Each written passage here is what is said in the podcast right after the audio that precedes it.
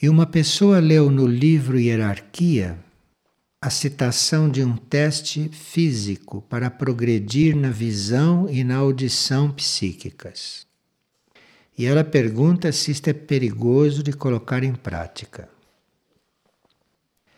Quando certos livros nos passam algum, alguma coisa desta, uma informação desta, talvez não seja para nós irmos colocando em prática, mas para a gente ter presente isto, porque isto pode nos preparar para receber alguma instrução interna. Porque certos trabalhos para progredir psiquicamente, ou nós fazemos no dia a dia, com o nosso comportamento, com a nossa ação, com o nosso serviço, e aí nós não precisamos de instrução nenhuma. Basta a gente servir desinteressadamente se desapegando de tudo. Então aí nós vamos fazendo todos os exercícios que precisamos. O melhor exercício é esse: é o desapego e fazer o bem, sem visar a nós próprios.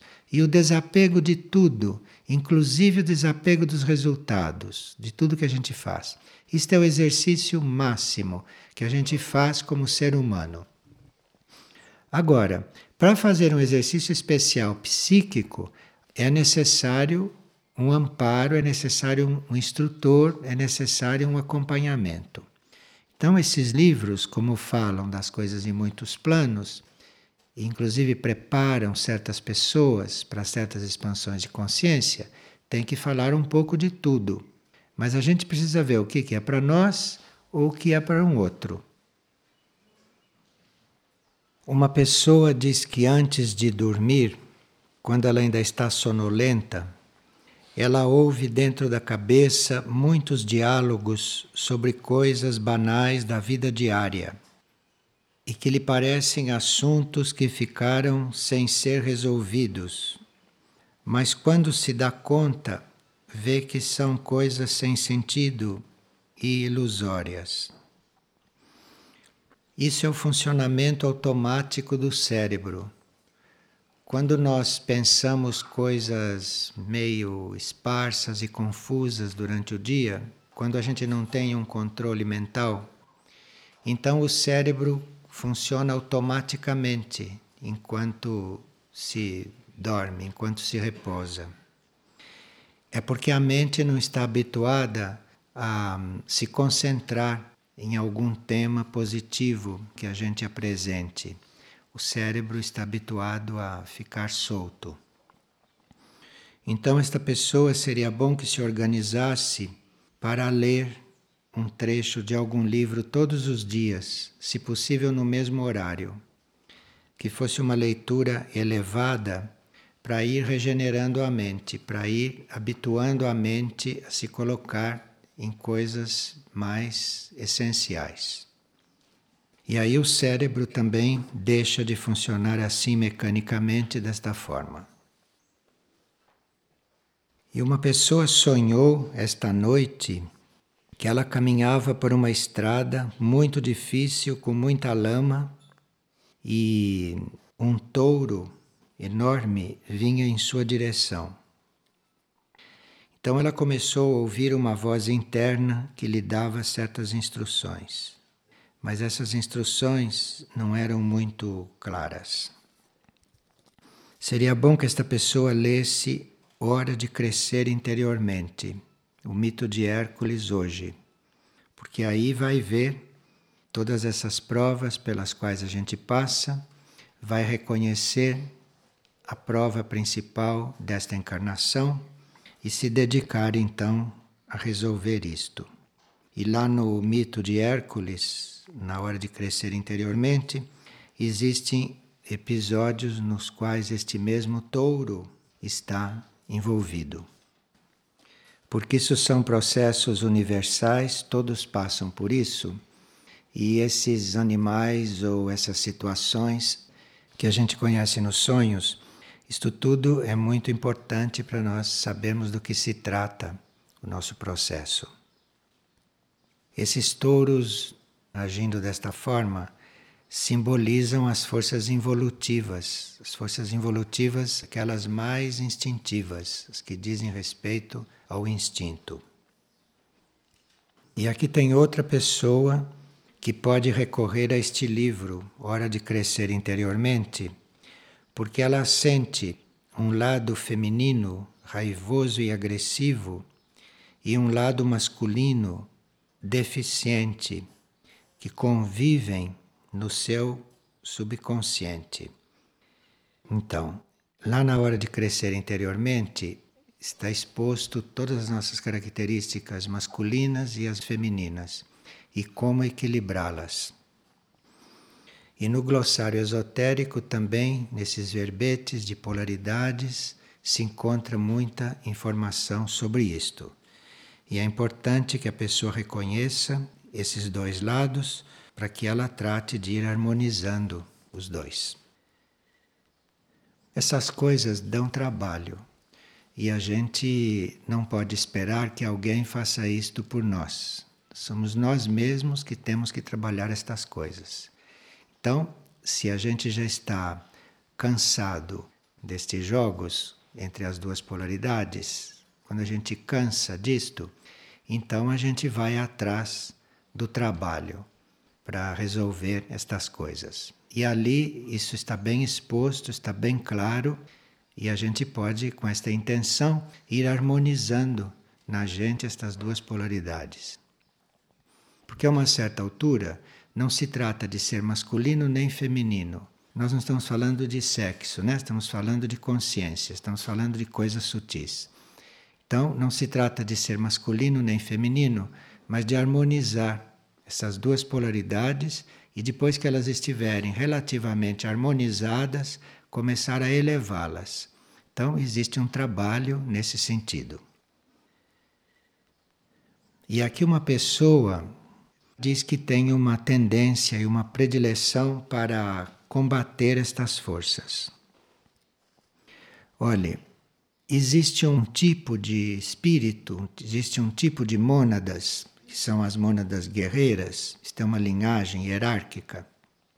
E essas mônadas guerreiras têm esta incumbência de eventualmente, quando é necessário, lidar com essas forças.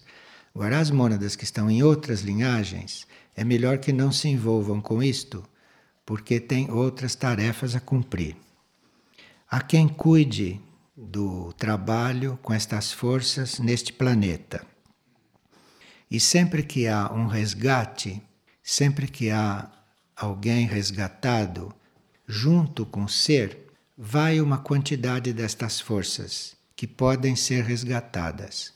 Então, esse trabalho não se faz diretamente, mas o trabalho é resgatar os seres. O trabalho é procurar elevar os seres. Não é o trabalho com as forças involutivas. O trabalho é resgatar os seres.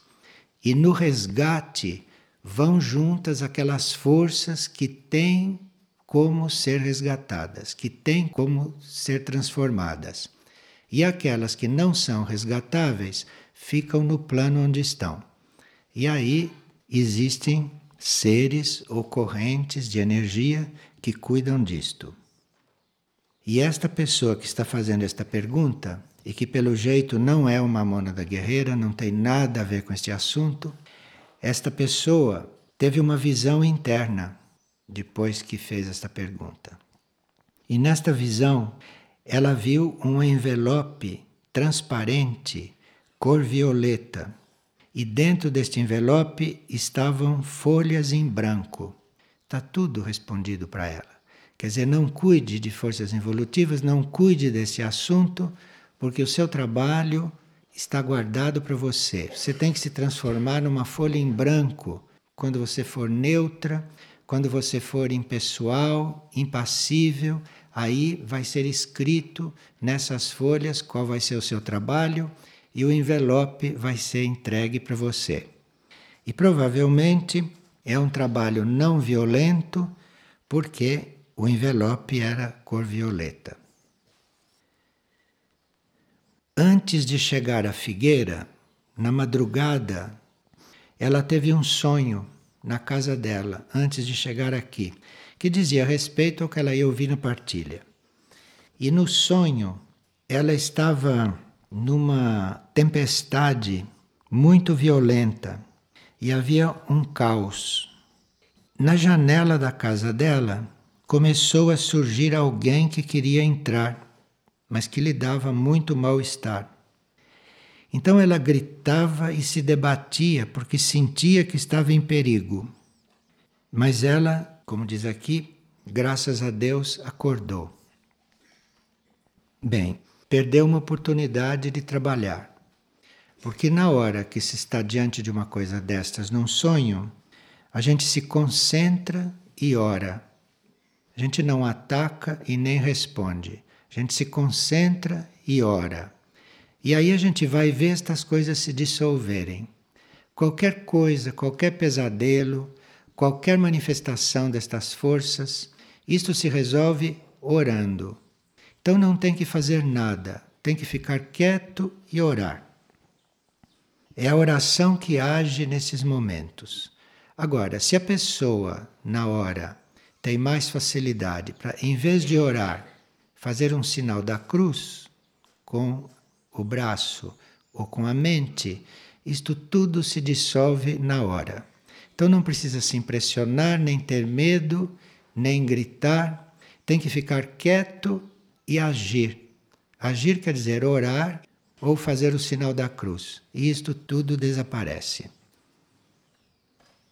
Nós vimos que acima destas forças existem outras mais poderosas, que são as forças da luz. Então nós não temos que lutar com estas forças. Nós temos que ficar quietos e orar e fazermos o sinal da cruz e acabou. E aqui uma pessoa diz que algumas religiões orientais estimulam o culto dos antepassados. E se no momento planetário atual haveria algum sentido nesta prática? Isto são coisas de outras épocas, outros tempos, e que as religiões usavam estas coisas. Você está se referindo ou estar atraindo com o pensamento um ser que desencarnou, passou para outro lado, isto pode ser um entrave na evolução dele, num certo sentido, porque ele se sente atraído para cá e deixa de fazer o que ele estaria fazendo lá. Existe uma lei que diz: deixem os mortos acompanharem os mortos. Isto é uma lei que está acima do culto dos antepassados. O culto dos antepassados está num nível culto dos antepassados é uma coisa no nível moral, é uma coisa no nível histórico. E deixe os mortos acompanharem os mortos é uma lei de um outro nível, é uma lei superior ao culto dos antepassados. Então nós podemos optar por uma coisa ou por outra. Sempre que alguém desencarna, pode haver um remanejamento do karma daquele indivíduo. E segundo o desenvolvimento que ele tem lá do outro lado, ele pode ter um outro percurso kármico. Ele pode se organizar para, na sua próxima vinda à Terra, ter outro tipo de karma, ter outro tipo de relacionamento, ter um outro ambiente. E se nós ficamos cultuando aquele indivíduo, nós ficamos mantendo os laços com ele, nós ficamos confirmando os laços humanos com ele. E isto pode fazer com que a sua próxima vida o seu próximo esquema kármico novamente nos inclua, quando ele podia estar com outros contatos, já que é uma nova vida. Enfim, nós teríamos que estar muito livres nestas coisas e teríamos que considerar a liberdade que as almas necessitam, principalmente quando estão desencarnadas, e não ficarmos solicitando estas almas porque sentimos necessidade disso. Teremos que renunciar às nossas necessidades de afeto e outras em benefício de almas que já estão fazendo outro caminho, já estão tomando outro rumo e que precisam de renovar toda a sua trajetória e renovar todo o seu esquema kármico. É uma questão de desapego e de amor.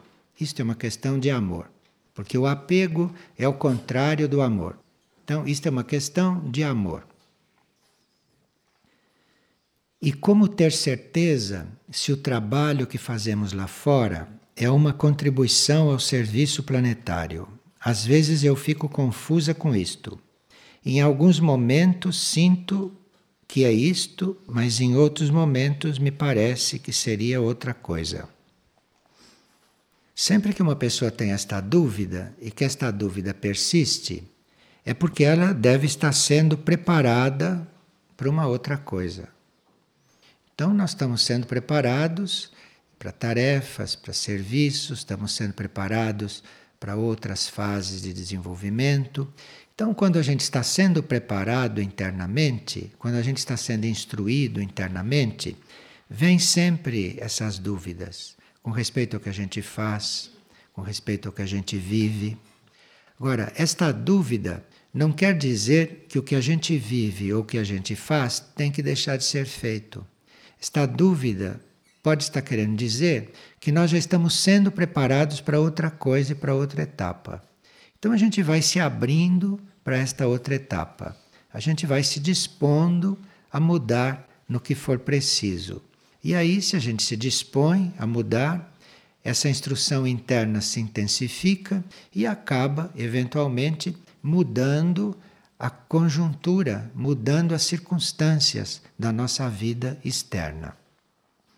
Mas sempre que a gente fique em dúvida com respeito ao que está fazendo, mesmo que seja uma coisa positiva, pode ser que a gente esteja sendo preparado para fazer outra coisa.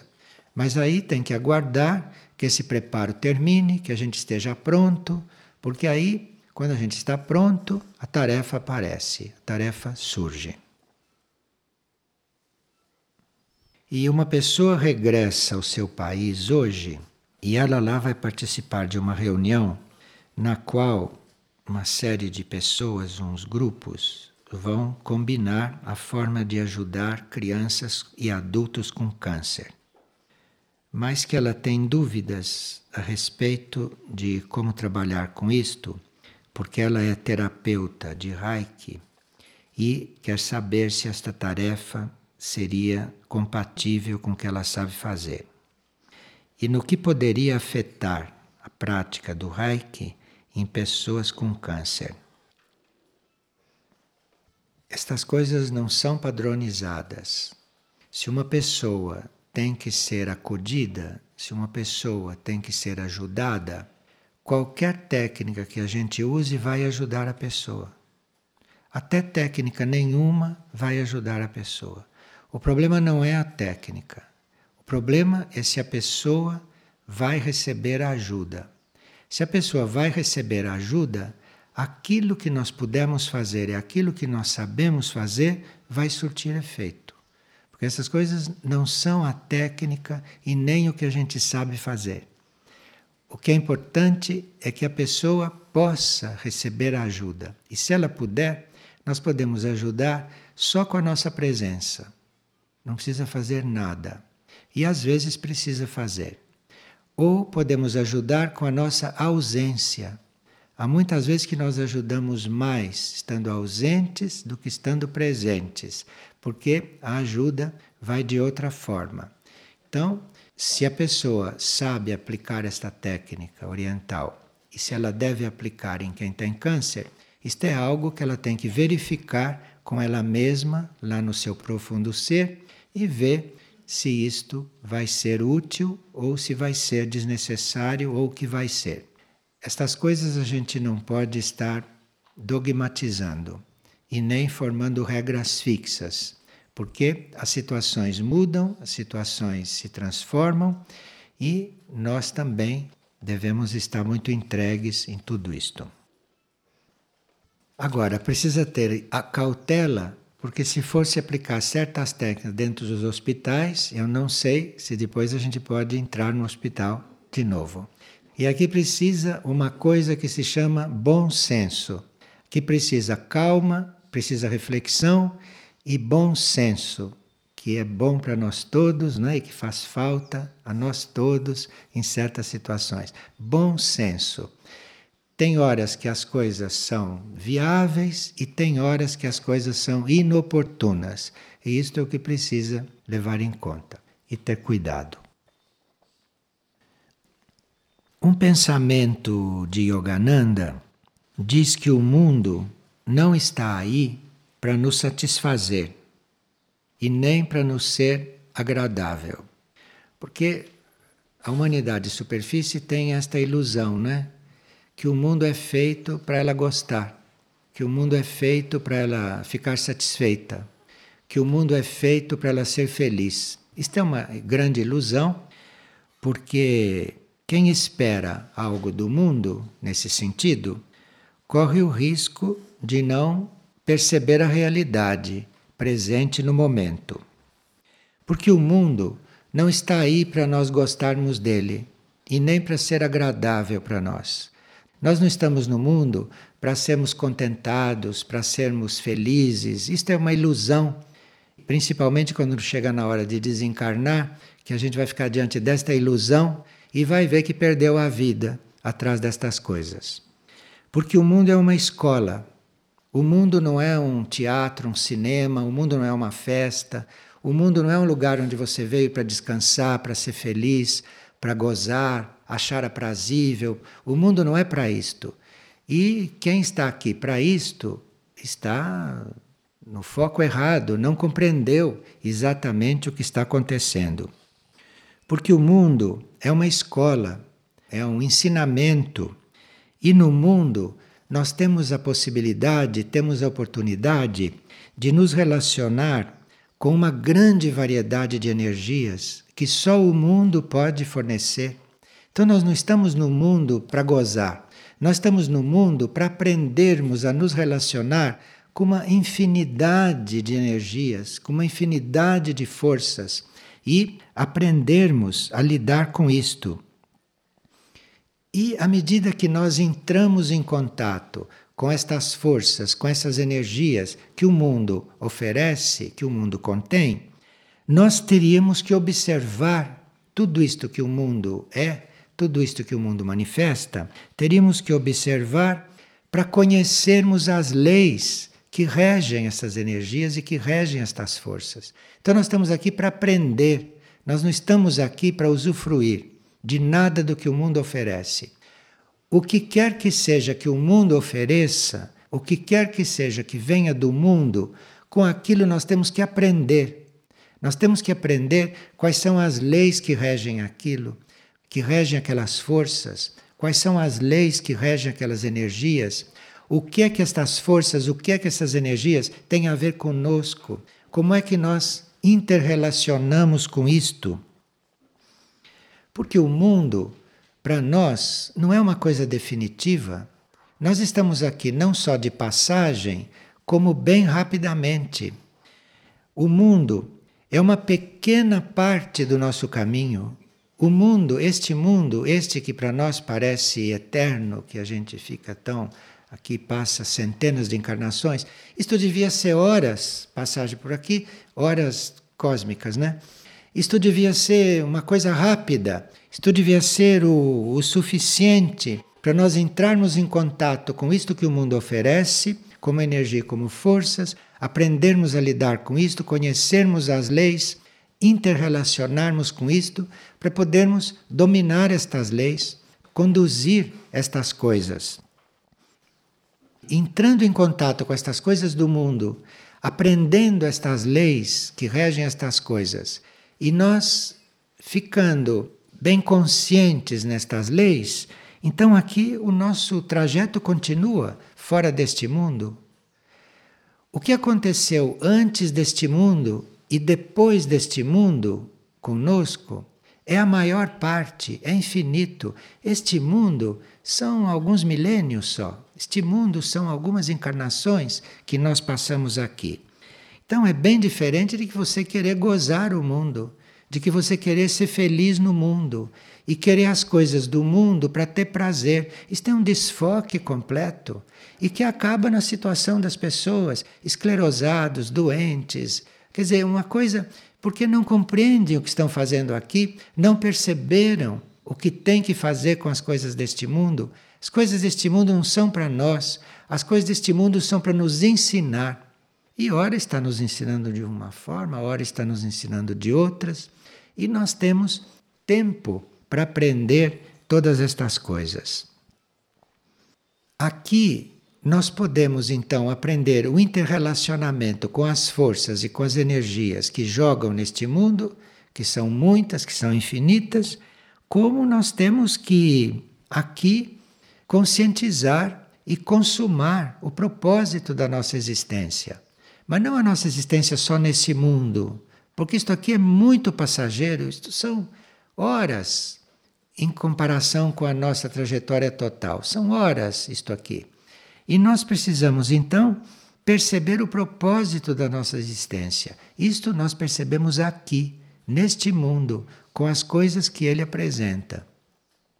Porque ele nos apresenta tantas coisas que não têm nada a ver com a nossa existência, que nós acabamos descobrindo o propósito da existência.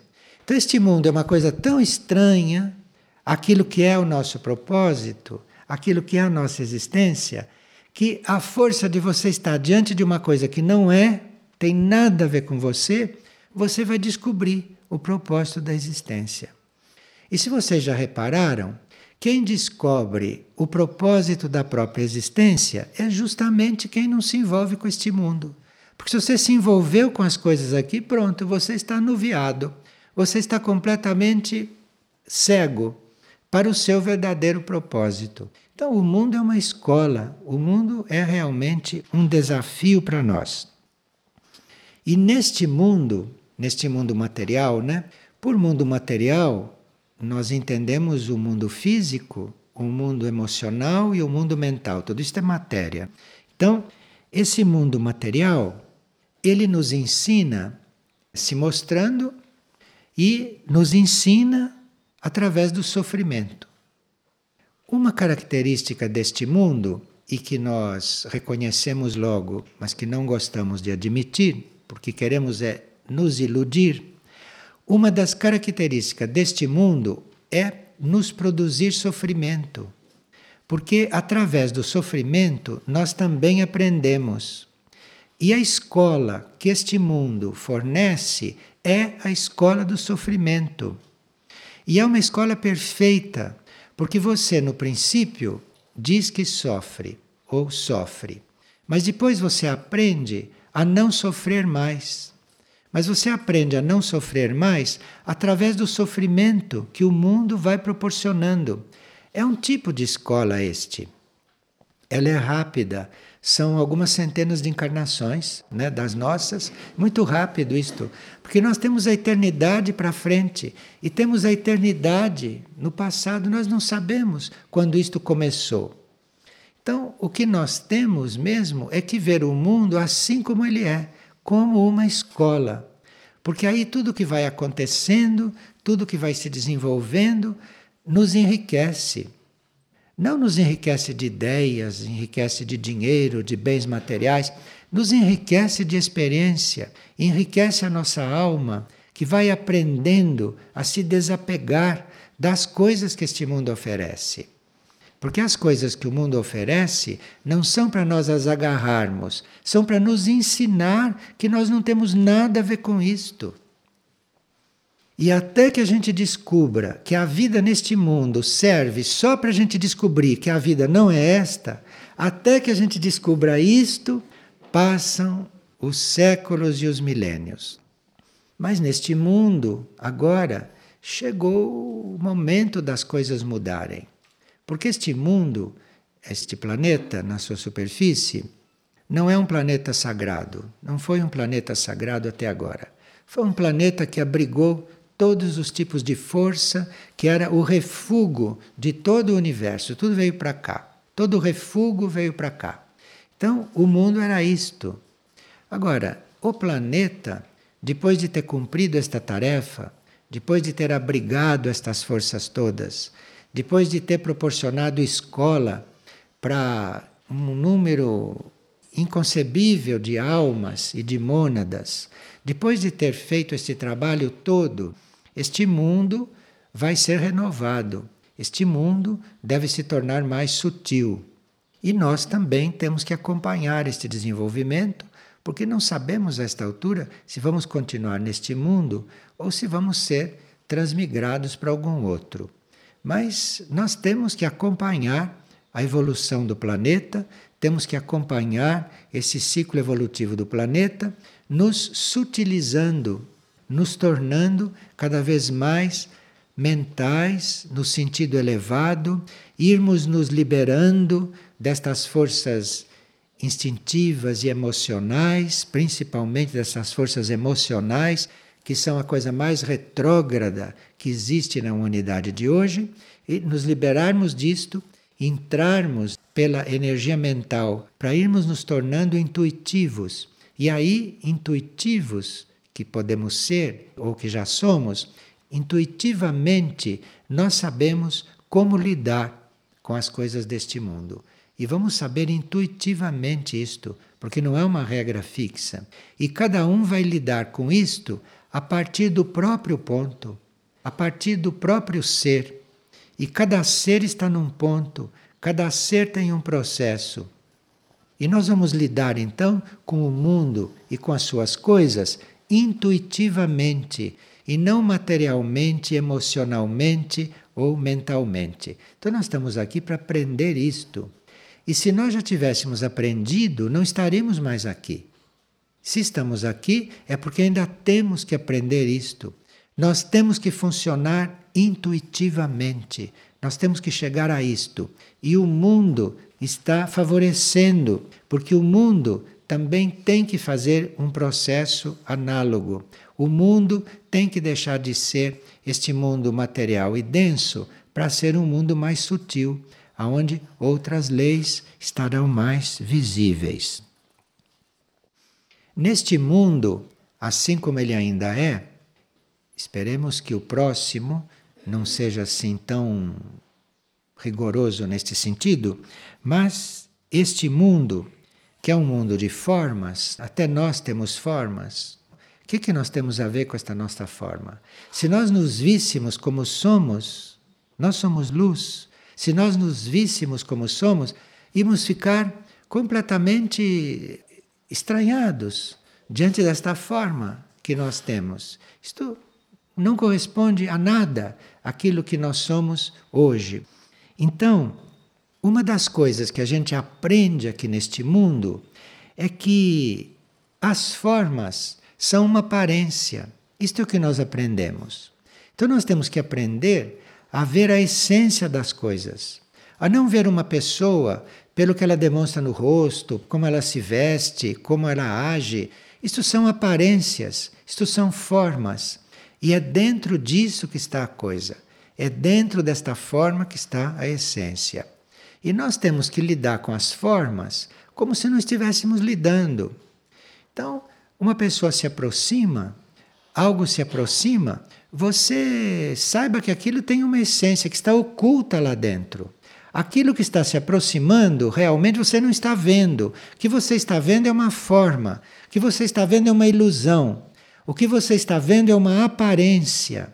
E o que aquela pessoa está fazendo também é uma aparência. Aquilo não corresponde ao que ela é. Aquilo não corresponde ao que ela é por dentro.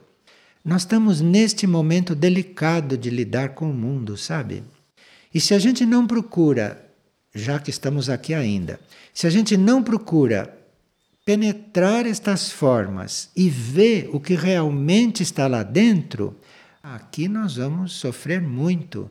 E vamos sofrer cada vez mais, porque estas essências, essa não aparência, isto é o que deve agora se manifestar, isto é o que deve começar a agir, a viver, isto é o que deve começar a construir. E nós temos que fazer esse trabalho a partir de nós mesmos. Temos que fazer esse trabalho em nós. Eu não sou meu corpo, eu não sou aquilo que penso, eu não sou aquilo que sinto. Quantas pessoas estão estagnadas porque sentem, sentem, se emocionam, vibram. Vibram de quê? Isto é um nível aparente, isto não é real, isto não é a sua essência. A sua essência não vibra, a sua essência não sente, a sua essência não pensa. A sua essência é. A sua essência é. Então você tem que chegar ali, aonde você é, não no seu pensamento, no seu sentimento, na sua ação física. Isso são coisas externas que vão ser mais ou menos equilibradas dependendo do grau de consciência que você tem da sua essência.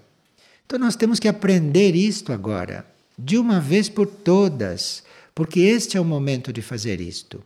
E quem não reconhece, quem não faz isto agora, vai ficar aí se arrastando pela vida sem nada compreender e sem saber onde vai parar. E não tem que estar impressionado com tudo isso que está vendo, com tudo isso que está acontecendo, porque isto tudo é aparência, isto tudo é o mundo, isto são coisas deste mundo, que está aí para a gente ver que não é isto, está aí para a gente ver que está dentro a coisa, coisa está na essência. Os nossos relacionamentos com o mundo vão mudando à medida que a nossa consciência vai se elevando para estas coisas, à medida que a nossa consciência vai sendo levada para os níveis profundos e a buscar as coisas mais profundamente. Então, se acontece algo que eu não entendo por que, que acontece, como é que eu posso entender? Se eu não conheço, eu não conheço a história do planeta desde o começo. Eu não tenho consciência disto. Como é que eu vou poder compreender um fato que acontece hoje? Eu não tenho essa compreensão, porque eu não conheço a história do planeta. Como é que eu posso compreender uma pessoa? Eu não conheço as vidas passadas dela. Eu não sei qual é a, o plano do, do seu espírito para aquela pessoa. Como é que eu posso compreender esta pessoa? Eu não tenho elementos para isto. O que uma pessoa é hoje é a síntese de tudo que ela foi em centenas de encarnações. Como é que eu posso entender isto? Se eu não conheci, se eu não tenho notícia, se eu não tenho noção disto, nem de mim, quanto mais dos outros. Então, eu tenho que estar realmente despojado de todas estas coisas, que é para intuitivamente, com a minha intuição, saber do que se trata. Porque naquele momento se trata disto. A minha intuição diz, mais nada. Porque a minha intuição não pode dar a história daquilo e nem o futuro daquilo. Isto não é tarefa da intuição. A intuição é você saber o que é real naquele momento. É aquilo que é a tarefa da intuição. Então nós temos que estar buscando isto, buscando esta luz, esta luz que vem sem você esperar. Porque a intuição não tem hora marcada. A intuição não é como a mente. A mente diz: olha, vá lá agora, que lá está acontecendo aquilo. A intuição não. A intuição é outro nível, é outra vida. Então a intuição não avisa, a intuição não previne, a intuição não diz: olha, cuidado que está chegando a hora. Não, a intuição vem e é, naquela hora, aquilo. Então você tem que estar preparado para isto. Você tem que estar preparado para ser intuitivo.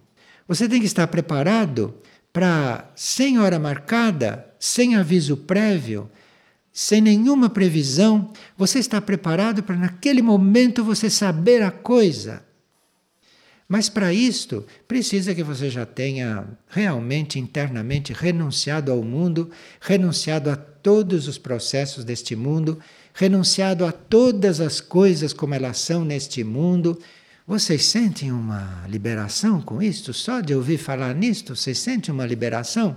Se vocês estiverem arejados, se vocês estiverem altos, buscando este nível intuitivo, de repente, sem nenhum prévio aviso, vocês estão dentro da realidade, vocês estão reconhecendo a realidade. Mas esse caminho só é possível, você só pode ter esta vida intuitiva, isto é, saber o que é a cada momento e nada mais, nada mais interessa. Interessa aquele momento. Não tem que fazer elação sobre o futuro e nem reflexão sobre o passado. Você tem que saber naquele momento de que se trata. Para isso você tem que estar completamente liberado dos atrativos deste mundo. Você tem que estar completamente liberado daquilo que o mundo oferece. Porque o que o mundo oferece é para você aprender, nada mais. Aprendeu, pronto, solta, não tem mais nada que fazer com aquilo. Então, é esta dinâmica, nesta dinâmica que nós teríamos que entrar. E todo o processo intuitivo, todo o nosso caminho espiritual, isso está diretamente ligado com esse trabalho, com esse desapego. Isto é, o mundo, as coisas do mundo, a vida do mundo, nós e o mundo, tudo isto é para aprender alguma coisa. Aprendeu, pronto, vá em frente, vá. Não se apegue a nada, não se aferre a nada, depois de ter recebido dali a sua lição. É isto que se trata.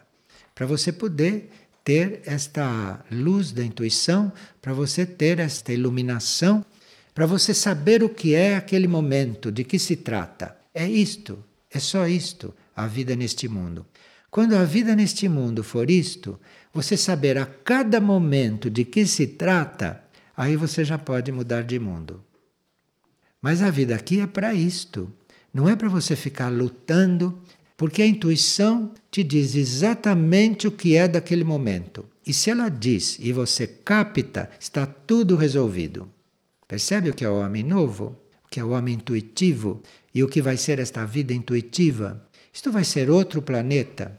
Isto vai ser um planeta que vai se desenvolver através também dos seres intuitivos e não mais desses seres mentais, que ora estão fazendo uma coisa, ora estão fazendo o oposto, com a mesma convicção e sem saber o que estão fazendo porque não conhece o passado e não conhece o futuro de nada, nem deles.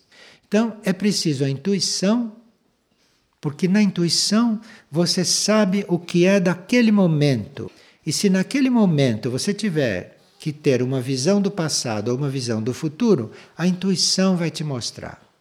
Mas isto é muito diferente desta mente pensante, desta mente recalcitrante e desta mente concreta. É muito diferente. Isto é outro mundo, é outra vida e é outro plano.